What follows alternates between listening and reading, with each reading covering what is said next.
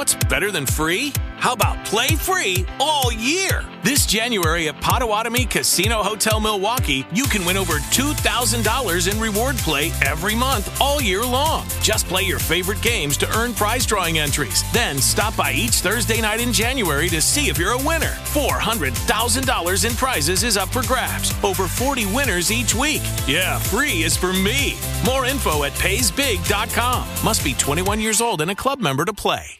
Hello, it is Ryan, and we could all use an extra bright spot in our day, couldn't we? Just to make up for things like sitting in traffic, doing the dishes, counting your steps, you know, all the mundane stuff. That is why I'm such a big fan of Chumba Casino. Chumba Casino has all your favorite social casino style games that you can play for free anytime, anywhere with daily bonuses. That should brighten your day a little.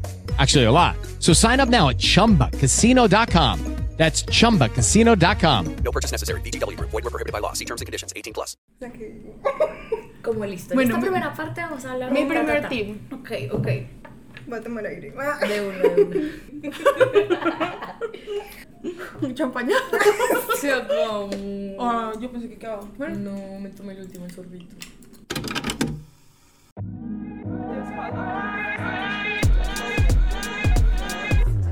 Las mejores conversaciones son las que tenemos en la sala de la casa o en el cuarto de una amiga. Marica, ya.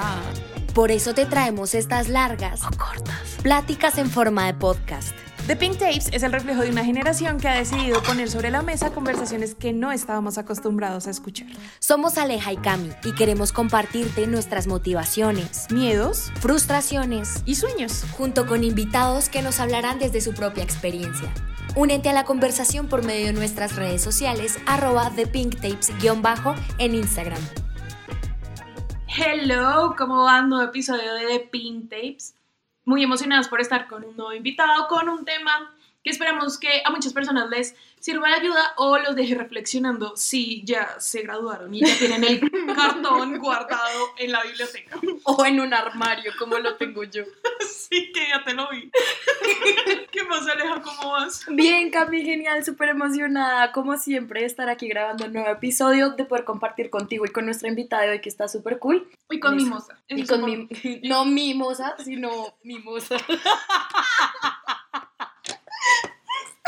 Tranquila, yo nunca sospeché que fuera tu moza. La prueba fehaciente que efectivamente estamos tomando mimosas. ¡Qué grande, Aleja! Hoy estamos con un episodio que nos emociona muchísimo y con una invitada que nos tiene muy felices porque eh, fue una persona que conocimos en una feria de emprendimiento, que ustedes pueden encontrar todo el blog en nuestro Instagram.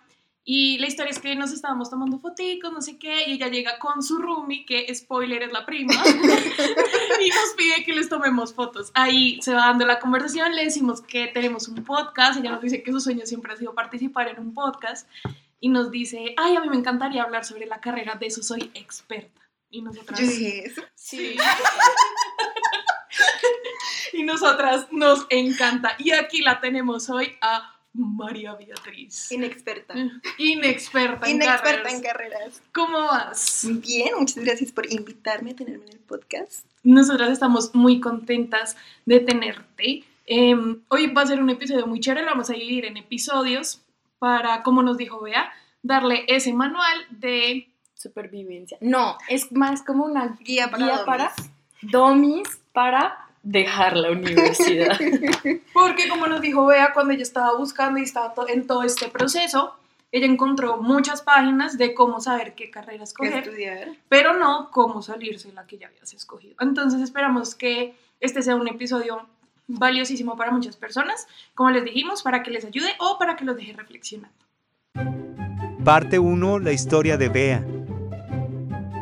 Bueno, entonces en esta primera parte, para conocer obviamente la historia de Bea, quiero preguntarte cuál fue la carrera que empezaste a estudiar.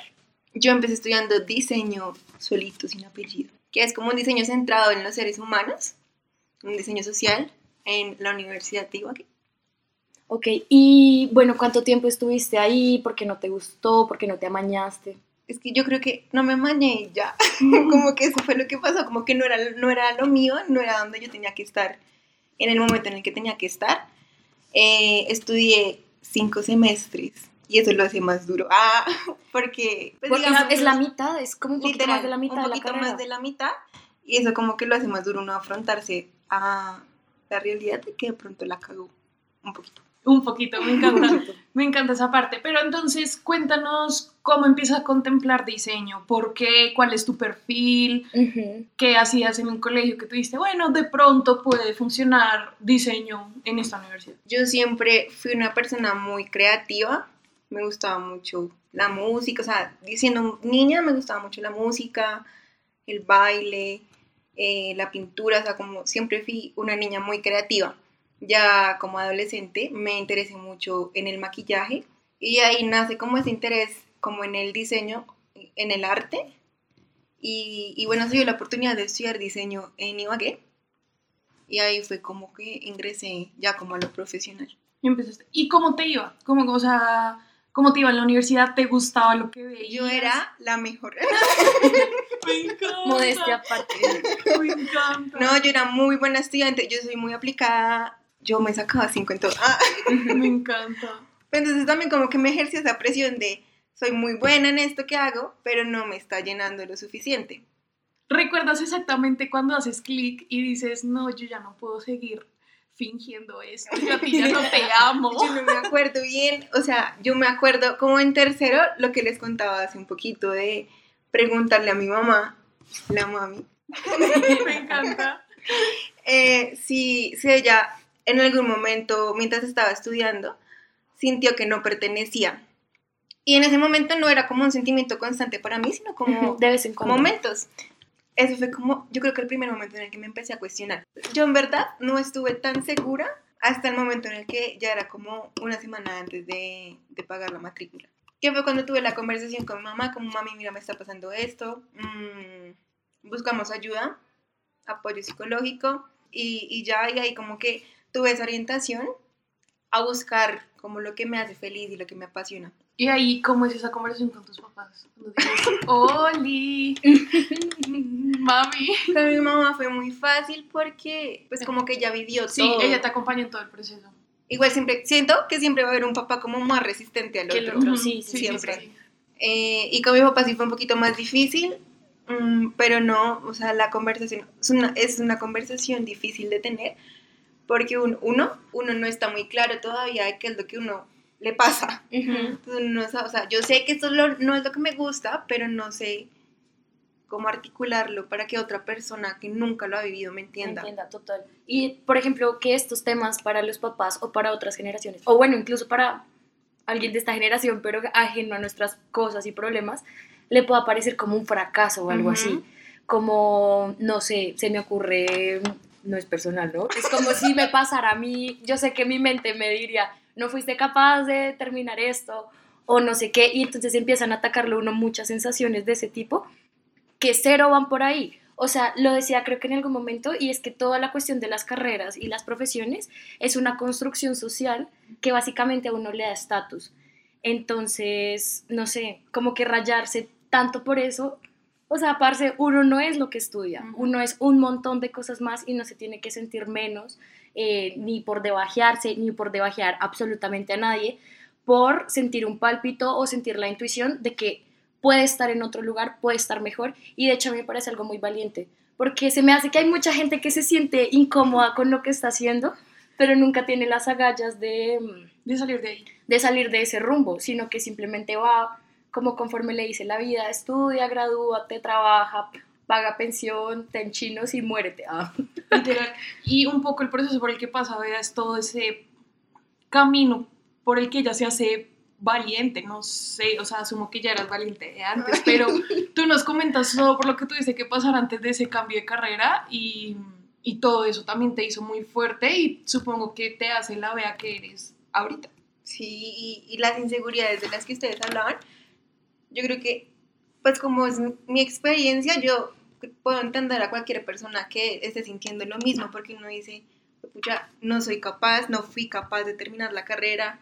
Eh, a mí me pasaba algo y era que yo decía, nadie en mi familia, uno estudió algo relacionado con arte y dos, nadie pues se salió. Como que yo soy el fracaso de la familia. Y no, cero, cero, o sea, uno tiene que borrarse eso de la mente. Es como que me encanta este trend de TikTok de que piensan algo así, no sé, como no, que pensará mi familia si me salgo carrera, Y y, se sale el universo, como, y sale, se ve el mundo, el espacio, y es como, pucha, esa decisión, si lo vemos desde más lejos, no significa nada, relájate y tú haz lo que te diga tu corazón y te haga sentir feliz y ya. Sí.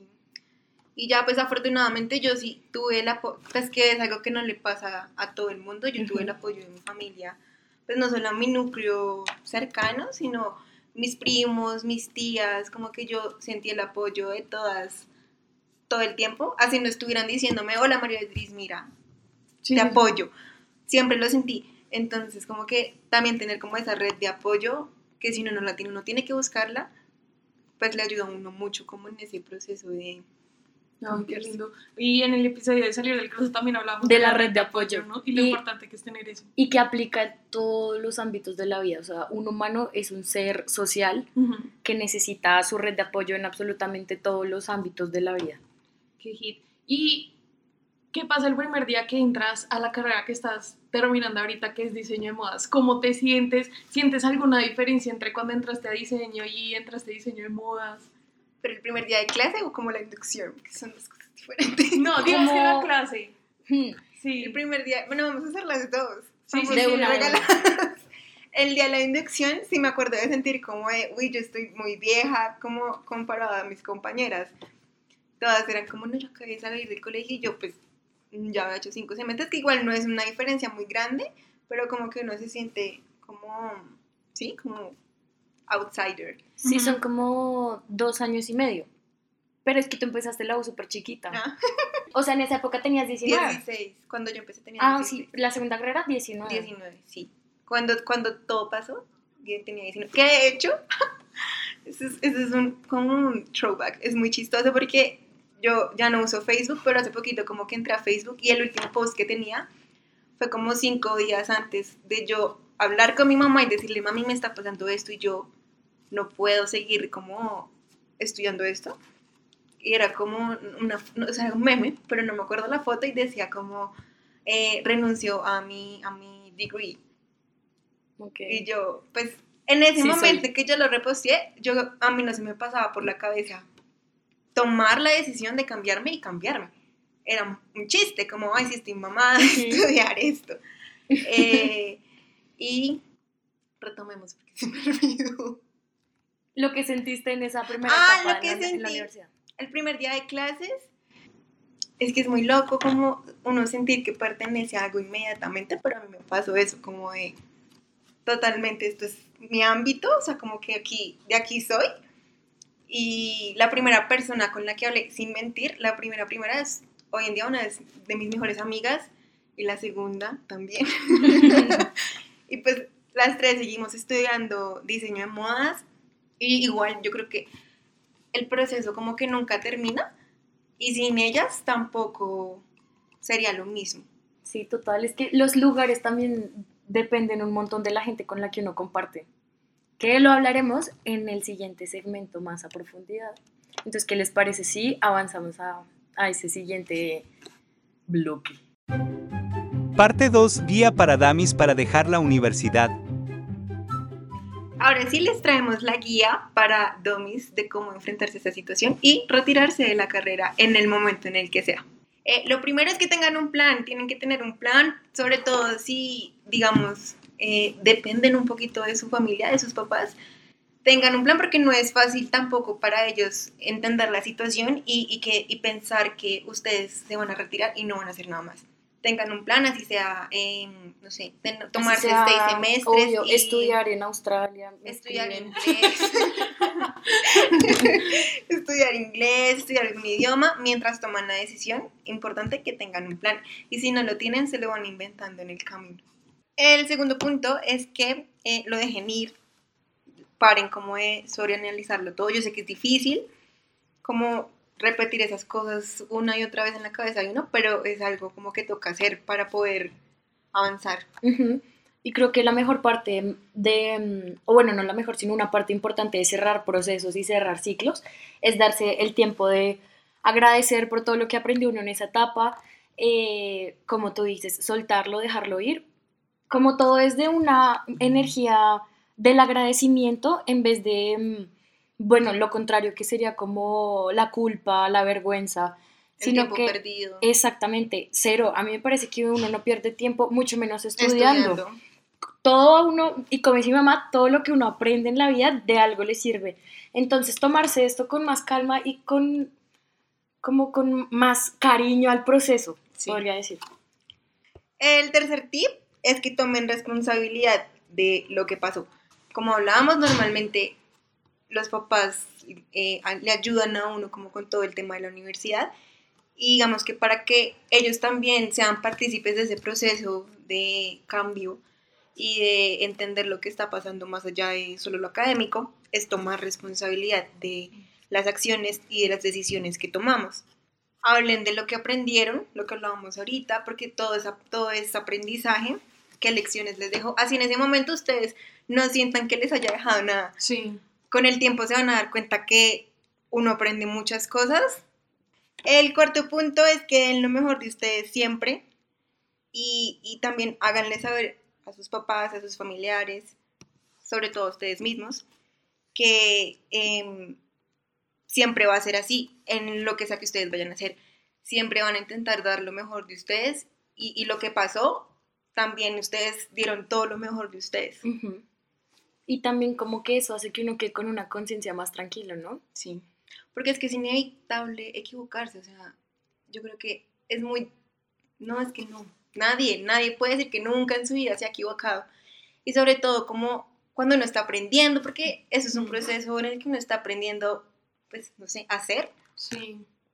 Entonces, Yo lo veo ahorita más en el trabajo y yo creo que inclusive en el trabajo son más flexibles con eso. Ah, No, es que es la junior, no, es que está en su curva de aprendizaje, no, es que llegó hace seis meses.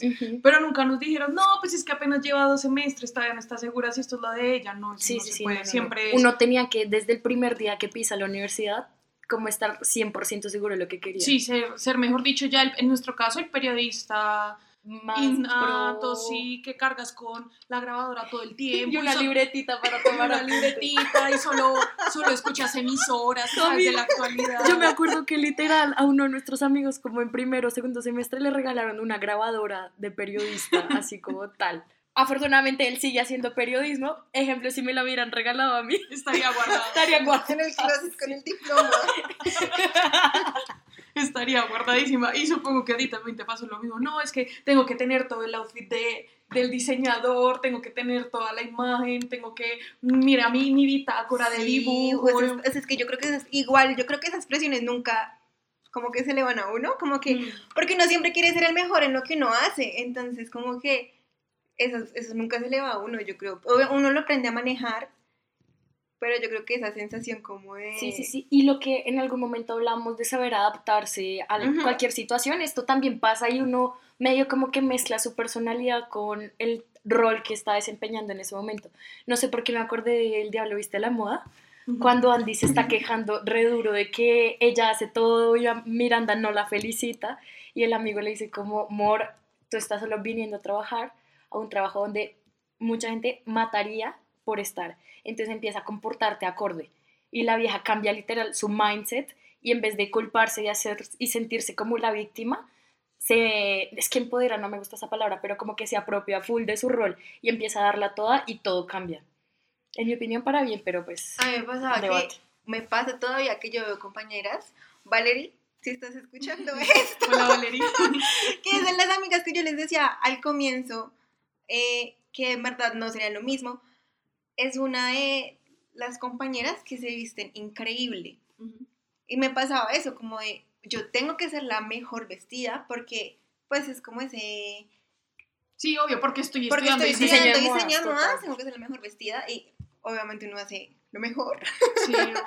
Pero la mayor, las partes que uno no ve el diseño de modas es que uno trasnocha un montón, uno no tiene tiempo de bañarse, o sea, es No. otra realidad. No es No es tan glamuroso. Exacto, no es tan glamuroso. Entonces, eso, como respecto a eso, lo puedo relacionar con tener que verse uno de cierta forma. El siguiente punto es que las decisiones se toman por algo y aunque no sea una excusa, sí pone las cosas en contexto. Sí, total, como que uno no es un caprichoso y lo hizo porque quiso, sino que pues hay que ir a ver el trasfondo de cada historia. y poner las cosas en contexto, como repito, como que hace que la gente que no lo entienda, la gente cercana a uno, ¿no? Porque uno no le explicaciones a nadie, pues sea más fácil que lo entiendan a uno y también es más fácil para uno como ser comprensivo con uno mismo si uno pone el si se pone en contexto de las cosas, si uno lo mira como estando ahí y no como si fuera una cosa ajena. Sí, y creo también que aún de pronto es un mensaje para las personas de tu alrededor, si nos estás escuchando, y es eh, cualquier razón es válida, ¿no? O sea, O sea, uno no necesita la super mega razón para tomar esas decisiones. Si simplemente no te gustó y quieres cambiar de rumbo, es tu vida y punto. Y lo que decía fuera de micrófonos es que uno solo le debe excusas en esta ocasión a los papás, que son los que están poniendo ahí el billete para pagarlo. Solo les debe uno excusas a ellos, a nadie más tiene por qué darles explicaciones. Lo último es un recordatorio amable de que no eres la única persona que se ha equivocado y aunque se sienta como que es un error muy grave, que es una cagada muy grande, uno la va a seguir cagando. y no es la primera ni la última vez que uno cometió un error y la vida está hecha de eso, entonces dejemos de darnos tan duro y dejar también de juzgar y hacia otras personas. y que todo es un proceso de aprendizaje y esto te va a dejar algo y de esto vas a aprender algo. Por eso tenemos a nuestra experta en cómo salirse de carreras, porque todo este proceso le ha traído un montón de crecimiento y de enseñanza. No, y todo, o sea, en verdad como el recordatorio de que todo va a salir bien y que como que todo hace parte, como dice, desarrollo del personaje en la historia de ustedes. Total, total. Todo hace parte como el plot y como que al cambiar las decisiones, al tomar nuevos rumbos, uno encuentra nuevas personas, como que le reafirman a uno que uno tomó la decisión que era. Correcto, total. Entonces, como último reminder, amiga, ve y sé la protagonista de tu vida. No dejes que nadie cuestione tus... tus decisiones, Tus y decisiones. está bien que te hayas equivocado de carrera una vez. eh, la responsabilidad que tiene tu yo de 17 años es muy grande para cargar ahorita en sus hombros. Entonces, si puedes, tómate este proceso con calma, tómatelo con mucha paciencia. Está bien que no le hayas atinado. Y, Piénsalo como si fuera un novio. me encanta. Piénsalo como si fuera un Aunque, novio. aunque una cosita Una rápida, una cosita rápida y es que mm, igual le estamos dando muy duro a nuestras yo chiquitas de 17 años, pero en ese momento tomamos la decisión que mejor creíamos, entonces también hay que respetar esa situación y que la Aleja chiquita entienda que la Aleja de 22 piensa diferente. Es como un constante... Es como un... Es, es que el- exacto, es como una evolución, pero también mirar el tiempo de una forma circular y uno tiene que estar en paz y respetar todas las decisiones que tomó en X momento de su vida. Yo anoche escuché, era, creo que era un, un taller que estaba escuchando mi y decía eh, que las personas actúan desde, el- desde lo mejor de ellos. Entonces, la decisión que tomó María Beatriz a los 17 años fue la mejor decisión que en ese momento era podía para tomar, ella. es que vuelve y juega. Nos pasa siempre que se nos repiten los mensajes en, los podcasts todo el tiempo. Nuestras yo de 17 años hicieron lo mejor con lo que tenían Sí, y con las herramientas que tenían. Cheers. el tiempo es perfecto. Salud con Ah. las mimosas vacías. Eh, Chin, chin. Y bueno, ya para despedirnos, a Bea la pueden encontrar. ¿Qué? Cuñas. Cuñas, cuñas. A Avisos parroquiales. A María Beatriz. La pueden encontrar en Instagram como. Arroba nameless Bea. Y a nosotras nos pueden encontrar como arroba guion bajo Ortiz Alejandra guion bajo. Y a mí me, pueden encontrar como LG raya el piso LDR. Estamos trabajando en CEO para ¿en qué? En Search Engine Optimization para el perfil de Cami. Recibimos propuestas. y para saber todo lo del podcast, nuevos invitados, eh, nuevos proyectos y cositas así. Nos vemos en arroba de pinktapes-bajo, que además en estos días eh, empezamos oficialmente con nuestra cuenta de TikTok. Entonces también nos vemos por allá. Ah, bueno, y primicia. Ah. Eh, chisme, chisme. Mi marca de accesorios también la pueden encontrar en Instagram como arroba antesis con H guion JW que va a tener su lanzamiento pronto. Les encanta. Bueno, entonces ahora sí, chao, chao. Nos escuchamos en un próximo episodio.